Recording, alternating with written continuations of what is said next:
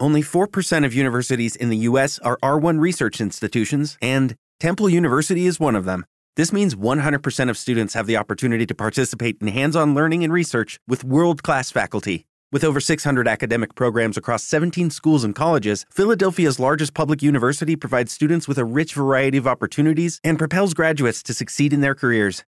Temple University. Schedule a campus tour today at admissions.temple.edu/visit.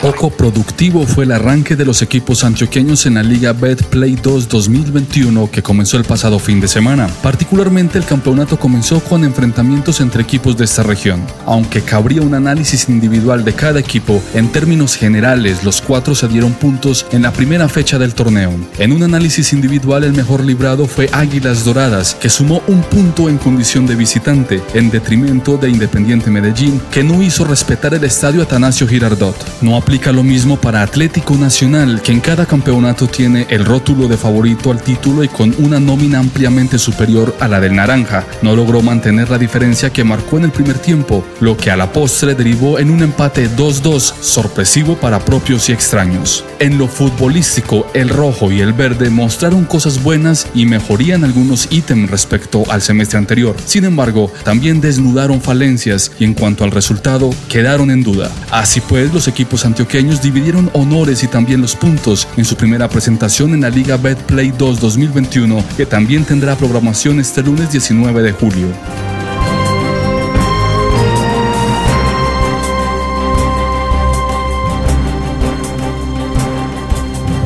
Minuto 30.